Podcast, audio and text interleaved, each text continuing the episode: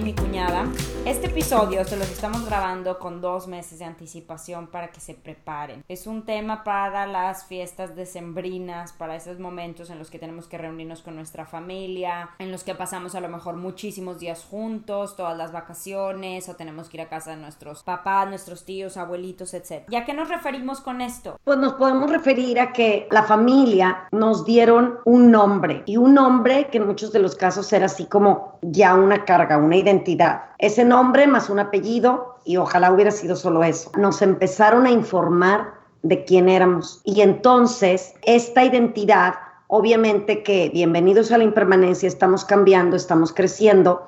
Y mucho de lo que fuimos cuando éramos niños ya no somos. Y casualmente porque se detonan estas identidades o estas etiquetas, ¿por qué se detonan en las fiestas o reuniones familiares? Porque de por sí la dinámica familiar es algo complicado. Sí nos amamos mucho, tenemos mucho gusto que nos vamos a ver, pero ya cuando estás ahí, ya tienes a lo mejor a veces unas horitas ya y ya entraste en confianza, algo que te dice tu papá o tu mamá o alguien, ya se prendió aquella etiqueta y ya estamos a la defensiva o ya estamos peleando. O recién viéndolos, ¿verdad? Al primer instante puede pasar. O sea, lo hemos dicho nosotros en la familia, con un simple, fíjate qué lindo esto que estás diciendo, Andrea, porque con un simple comentario, o sea, yo lo digo por mi familia, apenas te veían, ay, te veo más delgada, ay, te veo más gordita, ay, mijita, te pones crema para, la, para las arrugas. O con un elogio, el que es básico es un elogio. Más la frega. exacto, pero híjole, siempre la atinan y aparte siempre son muy certeros. Sí. ¿Y por qué son certeros?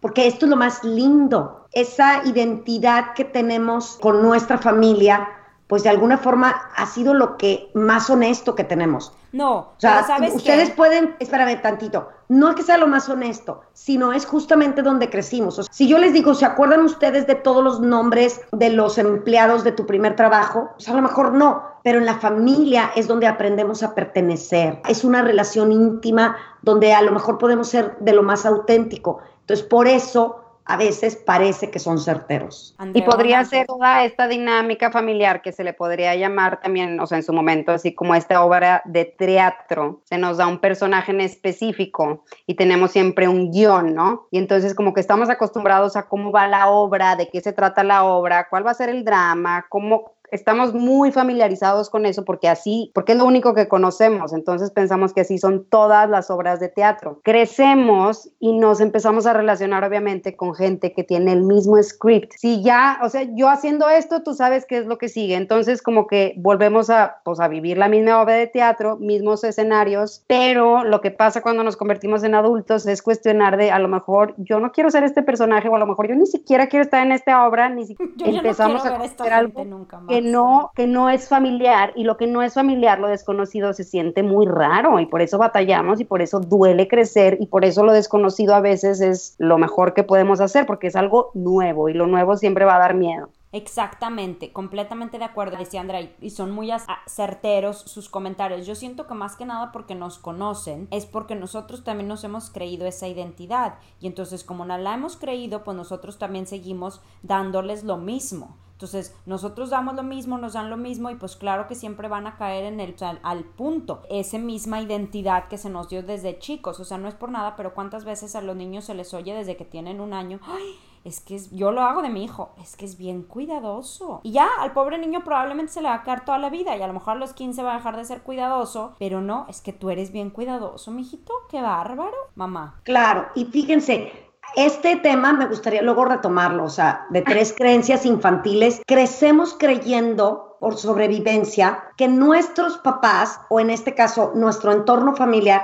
es los que más nos conocen. Y desgraciadamente no nos conocen ellos. Proceso de convertirnos en adultos y que eso sería como el objetivo de este episodio es, vas a seguir creyendo que tu mamá, tu papá y tus hermanos son los que mejor te conocen en el mundo o te vas a dar a la tarea de yo me quiero conocer. Nos fuimos ya del núcleo familiar, crecimos, dice Andrea, pero una cosa es crecer y otra cosa es transformarnos. Envejecemos, pero a veces no nos transformamos y seguimos cargando con esas etiquetas. Y a lo mejor hay etiquetas como en el caso de, de, tu hijo, que le dices, eres muy cuidadoso. O sea, dices, wow, qué bueno, porque va a ser siempre cuidadoso. Pero cuánta carga a lo mejor a veces traemos por una etiqueta de, ella siempre es muy amable. Y el día que no tienes ganas de ser amable porque te están, dices, no, la amabilidad aquí no queda pero no puedes porque tú ya tienes, deja tú la etiqueta, eh, todo el disfraz, todo el personaje de la obra, tú eres la bruja de la obra, sí, Pero es que ya ni siquiera tú te puedes dar cuenta porque ni siquiera podemos reconocer que podemos ser otras cosas y eso es lo que está bien complicado, cuando ya nosotros nos hemos creído tanto esas cosas que ni siquiera podemos actuar diferente, cuñado. Es que definitivamente creo que la primera responsabilidad yo creo que del ser humano es hacernos cargo de nuestra propia identidad. Y eso es algo bien fuerte porque aunque pareciera muy lógico, de verdad sí hay personas que se mueren sin ser responsables de su propia identidad, o sea que todavía es como lo que la demás gente me espejea que soy. Y entiendo que depende mucho pues de la personalidad de cada quien, hay gente que todo el tiempo está cuestionando hay gente que los ves de 60 años y siguen yendo a comer con su mamá y pidiéndole el consejo porque su mamá es la que sabe mejor y la que lo conoce mejor y la que va a saber qué le conviene. Pero definitivamente creo que, como dices, Geo Suegra, parte de transformarte y parte de crecer requiere de ley preguntarte tú quién eres lejos de lo que los demás te están reflejando que ya eres. No sé si les ha pasado, pero un personaje muy fuerte en alguna película, por ejemplo, no sé, Joey de Friends, no importa dónde lo veas, pero es ya chistoso. Su personaje ya valió, no va a poder salir de malo, no va a poder salir de nada. Entonces, así es a veces, vivimos tanto tiempo bajo el mismo personaje y bajo la misma etiqueta que ya ni siquiera tú te la crees que pueda hacer otra cosa. Andreona. Y no solamente formamos nuestras identidades, sino aprendemos cómo se siente ser amado. Entonces, si no te amaron de la mejor manera, por ejemplo, si el que te tenía que proteger abusó de ti de alguna manera y tú ya tienes como encrypted cómo es ese mensaje del amor, te vas a poner en escenarios donde te amen de la misma manera. A ver, mamá. Por ejemplo, ahora que todos nos vamos a, a reencontrar, ¿no? O sea, tenemos la ilusión de vernos, de estar juntos, y ya que estamos, nos damos cuenta que nuestras dinámicas familiares, y no nada más en las nuestras, sino en general, no logramos salir de estos viejos patrones, y justamente lo que decías tú, Andrea, de, ah, es que mi mamá así es como me ama, diciéndome, ay, mijita, pon atención, pon esto, haz esto, no haga lo otro. Entonces hay que romper hasta con eso. Y cómo estar descubriendo que son proyecciones, etiquetas, envidias, comparaciones, competencias, esas heridas viejas que nos tocan, que nos ponen el dedito, que según tú ya habías sanado, que ya no eres esa y llegas a la reunión familiar y la típica no, que te dicen, ay, y ya te ya tienes novio. Ya te casaste o sea, o ya te vas a casar, o sea, cosas así. No, ¿verdad? Oye, mijita, sí no, ¿verdad? ya te casaste. En la familia no, ya te casaste porque no me enteré. Mi mamá llega a las reuniones y es lo primero que le pregunta. Bueno, sí, ya te casaste ahora otra vez. No, no, no. Pero ¿sabes qué? Es que muchas veces lo peor del caso es que si no nos responden a esos comportamientos aprendidos o a esas etiquetas, creemos que no nos aman. Que el amor nada más se da de esa manera. Entonces, si no te atacan y si no te lo dan de esa manera, dices, ay, como que entonces no, no, y no sientes el amor. Pues yo les voy a contar, porque no creo que le moleste a mi hermana. En nuestra familia en general ha habido un problema muy serio en cuestión de la apariencia, en cuestión de gordura y eso. Entonces, ella estaba, vamos a poner, pasadita medio kilo, ¿ok? y entonces, ella llegó la Navidad y la verdad es que ya nadie le dijo nada. Ya habíamos hecho, yo creo, como una introspección o algo, y nadie le dijo nada.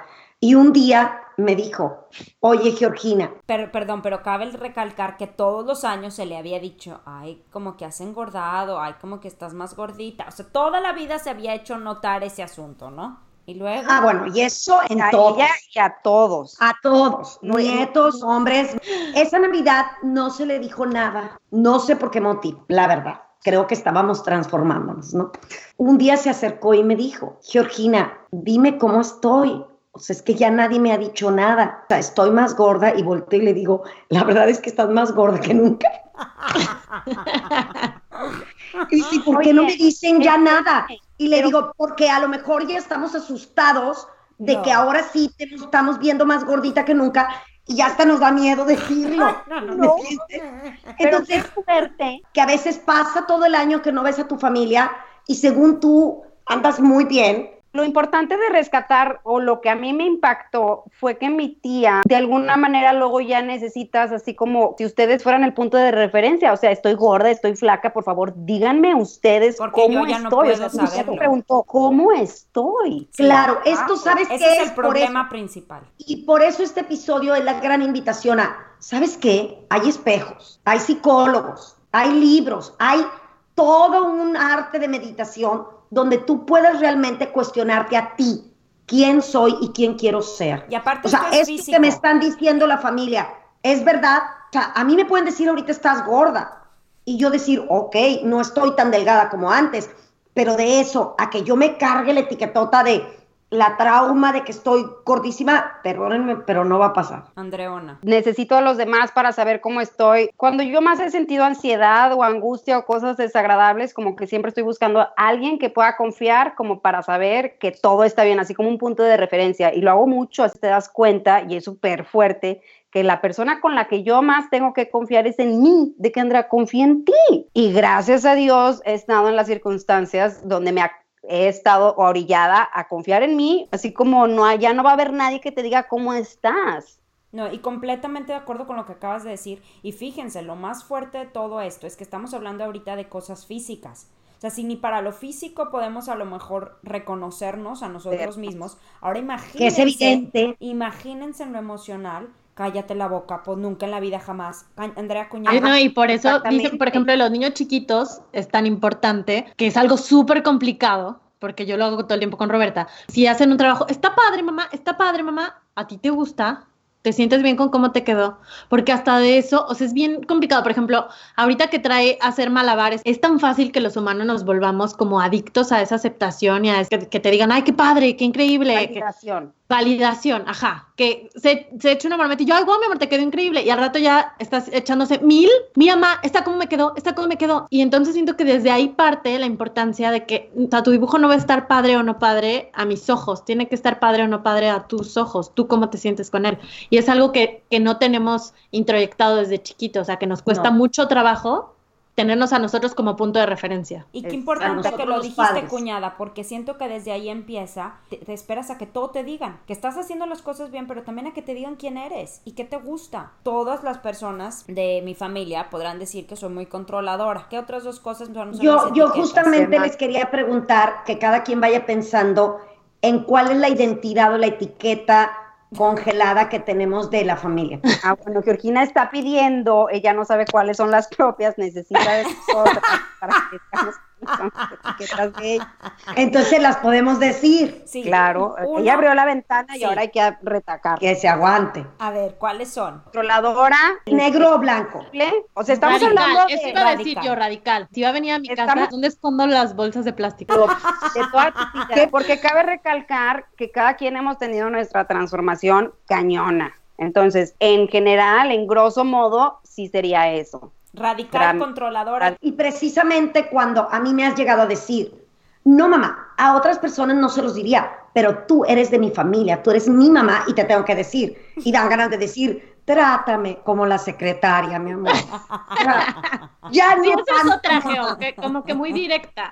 Sí, muy directa. Tres cosas que por alguna razón yo desarrollé en mi infancia, que también volvemos a lo mismo, nunca nos podemos analizar por qué las personas se convierten en lo que se convierten y por qué las personas terminan siendo como son. Por ejemplo, en una clase que yo enseñaba que se llama Perspectivas Globales, hacer que los niños a los 16 años hagan una pausa en su vida y digan, a ver, ¿quién soy y qué ha influenciado para que yo sea así? Entonces, es ver, ok, estas tres cosas son las que mi familia cree que yo soy. Y a lo mejor las tres yo también creo que las soy, ¿no? Entonces yo siento que yo en algún momento he tenido como que esos momentos de, de análisis y entonces las veces en mi vida en las que a lo mejor me he separado de mi familia o que he vivido lejos y que trato yo de a lo mejor trabajar este tipo de cosas, es bien difícil regresar y es lo primero que me van a decir. Cuando los vea, el primer comentario que voy a recibir va a ser, no, es que eres bien controladora. Y aunque a veces vamos a ser súper sinceros, no lo esté siendo, ya no hay manera. La etiqueta no te la quita nadie. La quiten.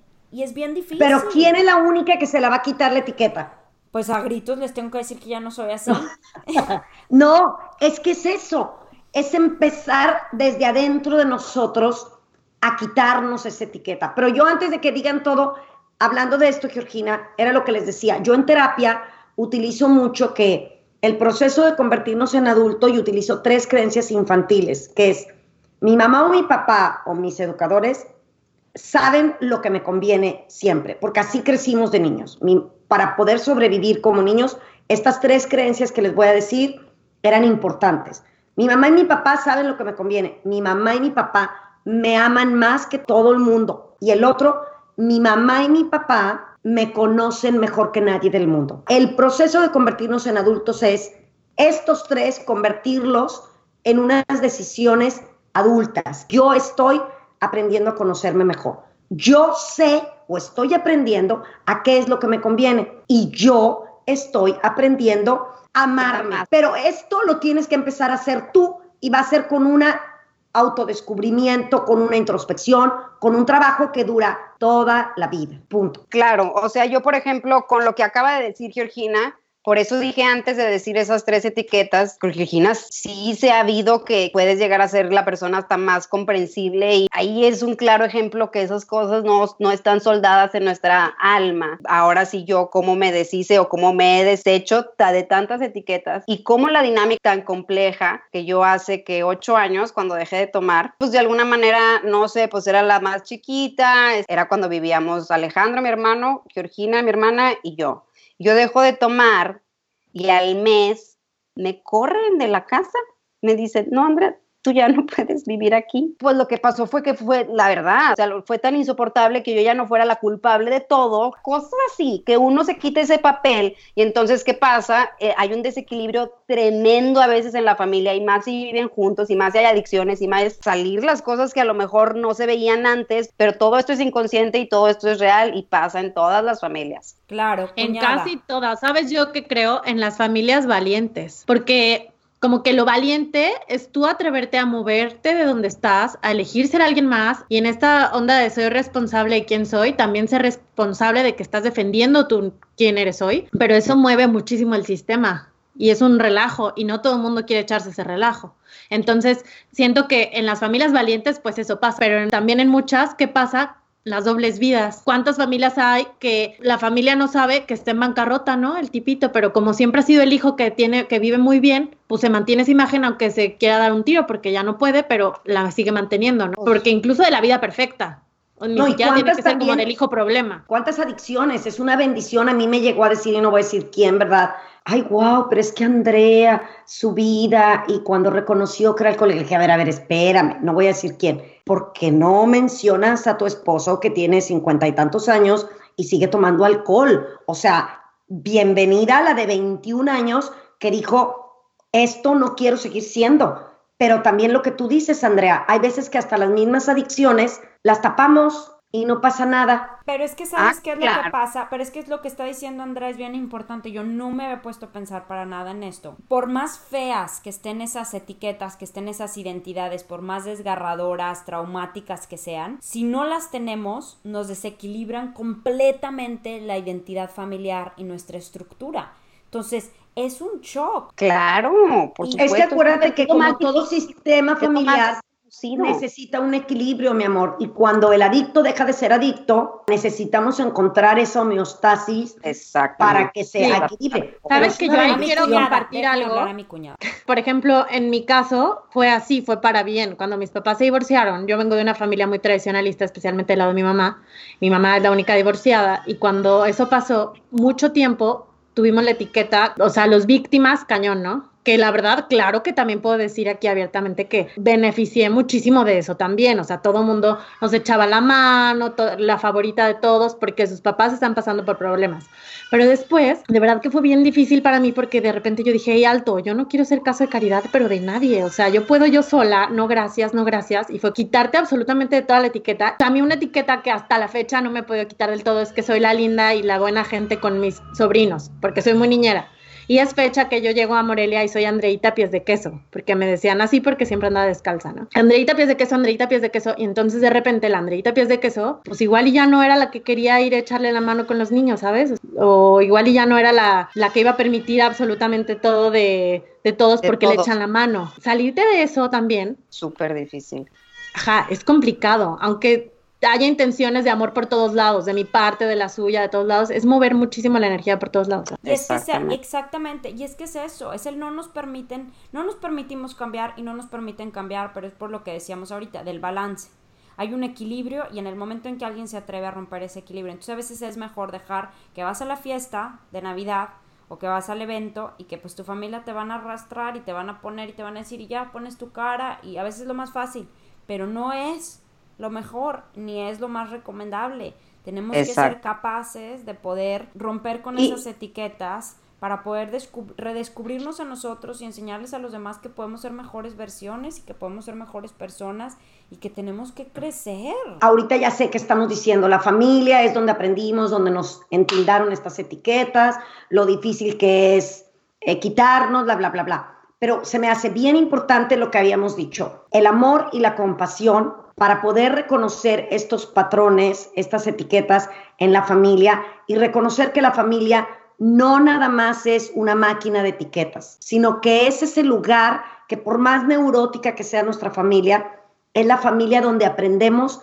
a pertenecer, a tener un lugar en el mundo. Y por más que lo que sea, ahí vas a tener tú un lugarcito en esa familia donde te conocen, porque es donde creciste. En teoría. En teoría, pero también en la práctica. y esto es algo, pero esto es algo bien lindo. ¿Cómo en la práctica vamos a poder llevar esto? Yo sé que hay familias muy neuróticas donde finalmente pasan años y no te terminas de sentir aceptado. ¿Esto cómo pudiéramos hacerlo? Yo creo que podrían ser tres puntos, tres enfoques que nos podrían ayudar mucho. Nosotros, ¿cómo vemos también a ellos? Yo sigo viendo a mi papá de 84 años como el papá regañón, autoritario, criticón, bla, bla, bla. Hoy me estoy dando la oportunidad de ver a ese hombre de 84 años que hoy es. Yo creo que ahí es donde vamos a poder empezar a hacer el cambio. El otro punto también es ver cómo es que los otros nos están tratando a nosotros, pero no como verlo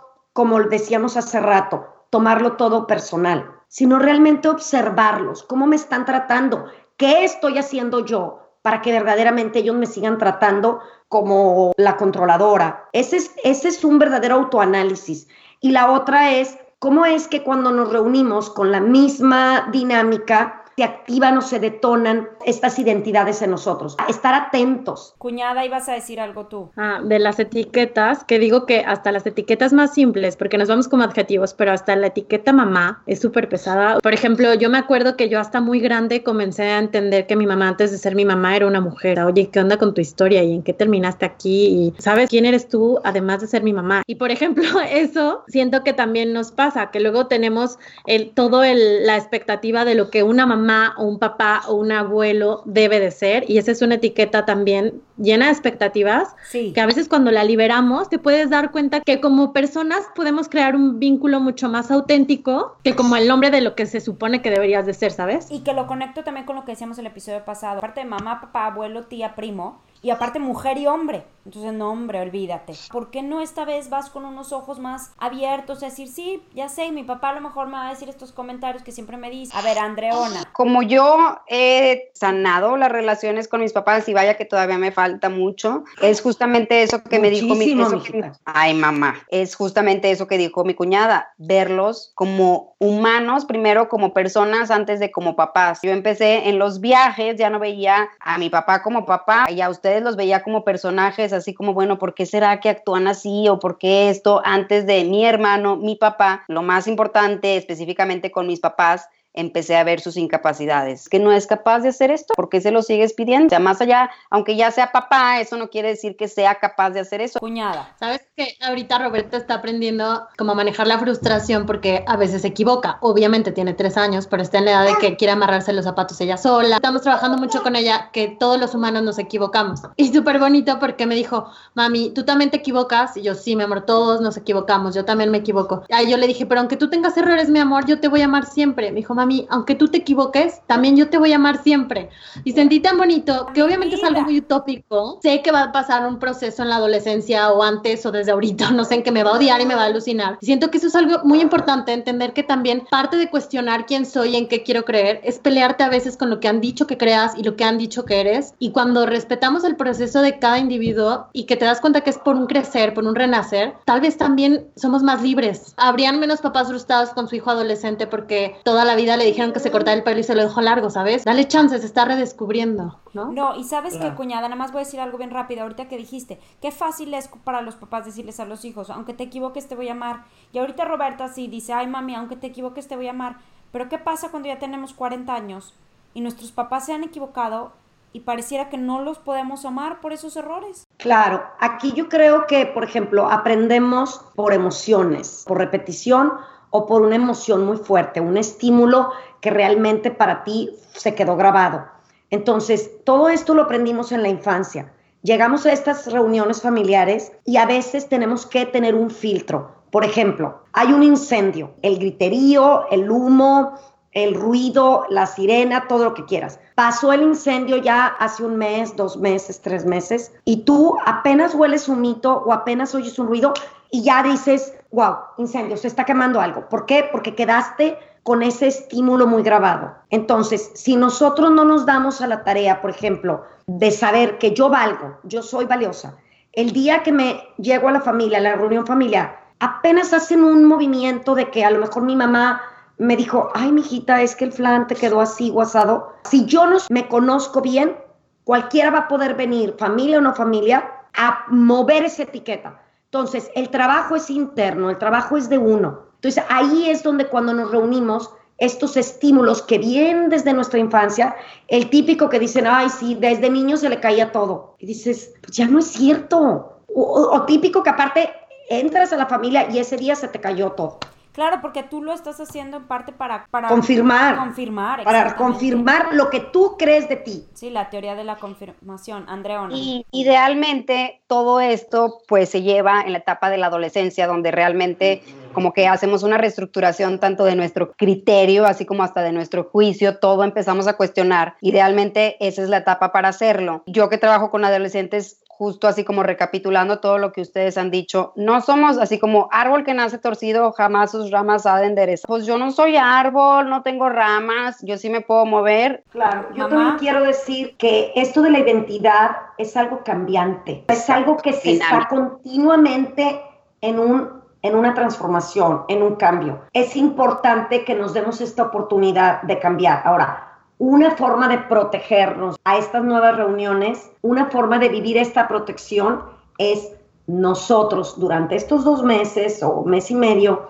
antes de las reuniones familiares, tener detectados cuál es el personaje o el rol antiguo de esta identidad congelada o de esta etiqueta que me han puesto. O sea, yo soy el tímido, yo soy el payasito de la, de la familia, soy la enojona y depende de eso ese lugar que tú te vas a ocupar en la mesa a la hora de la cena. Entonces, aquí es donde entra el conocernos a nosotros, detectar eso, detectar en nosotros mismos esos estímulos o detonadores de ellos para poderlos de verdad en estas reuniones tener más amor y compasión, no culparlos a ellos, sino simplemente reconocerlos. Entonces sí requiere de esfuerzo, no es varita mágica. Ok, perfecto. Sí, creo, y también quitar muchísimo la expectativa de lo que una familia es, porque o sea, la vida es solucionar problemas. lo acabo de leer en, un libro que me encantó. El sutil arte de que todo te importe un carajo. Ah, Pero el chiste es que los problemas van a estar ahí. Si hay un problema que vale la pena superar, es el problema que nos lleva a estar más cerca de la gente que amamos. Entonces, pues dignificar eso, agradecer eso y aventarte pues el problema que se venga, porque evidentemente todos tenemos mucho que solucionar con nuestras familias, ¿no? Wow. Y yo creo que un punto bien importante que nos puede ayudar a esto es el agradecer. Ahorita Georgina y Andrea, y a lo mejor tú también, Andrea, de alguna manera hemos mencionado, y yo también con mi papá diciendo, que verdaderamente poderlos ver con otros ojos, que darnos nosotros, no darles la oportunidad a ellos, darnos nosotros la oportunidad de verlos diferente. ¿Y cómo? Con agradecimiento, de que hicieron lo que pudieron y que hoy en esta fiesta si te están viendo como la controladora, si te están viendo como la enojona, como la obsesiva de que quieres tener tu casa limpia para los que vengan a visitarme, ¿verdad? Y todo eso. O sea, realmente que te vean con amor. Sí, porque esto es bien importante. Es que sabes que. O sea, es, y aparte es aceptar es aceptar, a ver, yo lo veo así, aceptar que las demás personas pueden cambiar, que sus personalidades, sus cualidades, sus características no siempre van a ser las mismas. Entonces, darte la oportunidad de asombrarte y sorprenderte, porque a lo mejor tu familiar en esta Navidad va a ser diferente. Número uno. Número dos, también sorprenderte a ti de que a lo mejor tú puedes ser diferente y que puedes ser otra persona, no a la que te están diciendo. Y si todo resulta que al final del día son los mismos y se comportan igual que siempre, y que Orgina es una controladora y radical, pues a lo mejor en lugar de estarse quejando, den gracias que me tienen en su de No, pues claro. ¿Verdad? No, pues Porque exacto. yo, lo que hago es, enfocarnos en lo positivo. Y si les quiero controlar cosas siempre es por bueno, o sea, para mejorar sus vidas. No nos mejor. Gracias.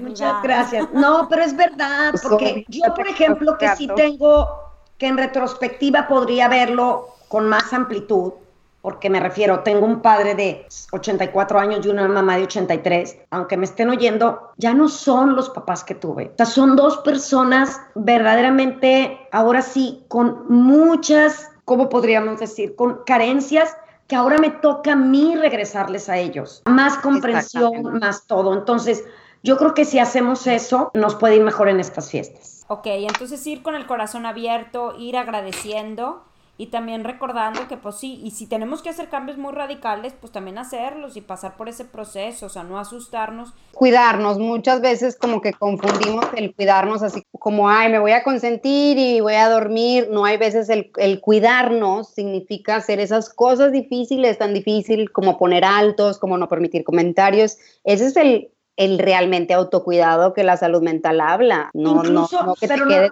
Y creo que un equilibrio, Andrea, entre también elegir tus batallas. Siento que especialmente con los papás. Yo iba a decir. Bueno, yo mucho con mis papás y he visto que mucha gente también. Luego somos súper duros, o sea, es como, tipo, no vale la pena pelear por si te choca que toda la vida te dé el pedazo de pastel que ya nadie quería. O sea, gracias, mamita, ya, y te lo comes si quieres, si no, no te lo comes. no te, no te las cosas tan cañón, ¿sabes? Así, a mí me está pasando justo lo mismo. Mi papá, todavía es fecha que yo llego, y me dice, te lavas las manos, ya te lavaste las manos. Todavía hace, no sé, un año yo me enojaba. Ahora digo, sí, papito, ya me las lavé. O, mil comentarios que antes me detonaban que no me estaban respetando, que no esto, o sea, que esto va más allá de poner límites. Es realmente atrevernos a tomar el comentario de quien viene y tomar que nosotros estamos teniendo la oportunidad de hacer una transformación pero a lo mejor ellos no se han dado cuenta, no saben nada de esto, me refiero, y ser más, ahora sí que de verdad, piadosos y misericordiosos con esas personas que difícilmente han podido hacer una transformación, porque el cambio es, pero siguen cambiando a lo mismo, siguen siendo los necios, siguen siendo los controladores, tu papá te sigue diciendo que deberías de hacer esto y deberías de hacer lo otro, ok, que tú seas esa transformación en tu familia y de verdad Miren, les garantizo que si tú haces ese cambio, el sistema completo cambia. Y darle o sea, chance, si tú sanas, chance de que si tú sanas, claro, si tú sanas una herida en ti, de verdad que esto es expansivo. Se sanan heridas en tus ancestros, en tus hermanos, en tu familia. Y de verdad, pruébenlo. No me crean, pruébenlo. Claro. Sí, sí, sí, sí, no es cierto. O sea, se los digo a los demás.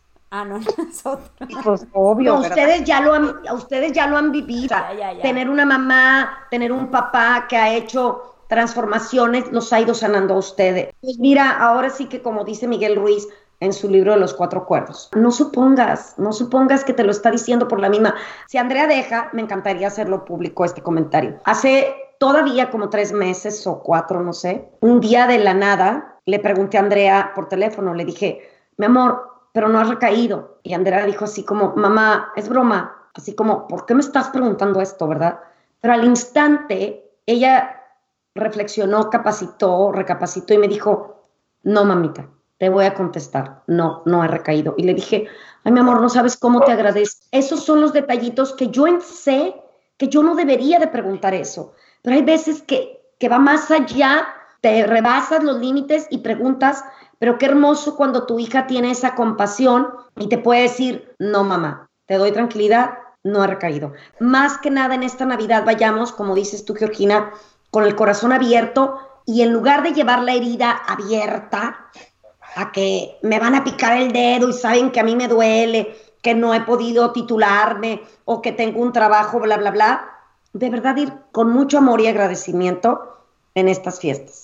No, sí, o sea, yo de mi parte nada más fue así como pues siempre te lo van a poder preguntar y ya no me lo voy a tomar personal y ya nada más digo, no mamita, no he vuelto a tomar y ya. Wow, fíjate qué, qué gran crecimiento tuviste. Claro que siempre me va Lo ideal sería que no nos no te preguntáramos.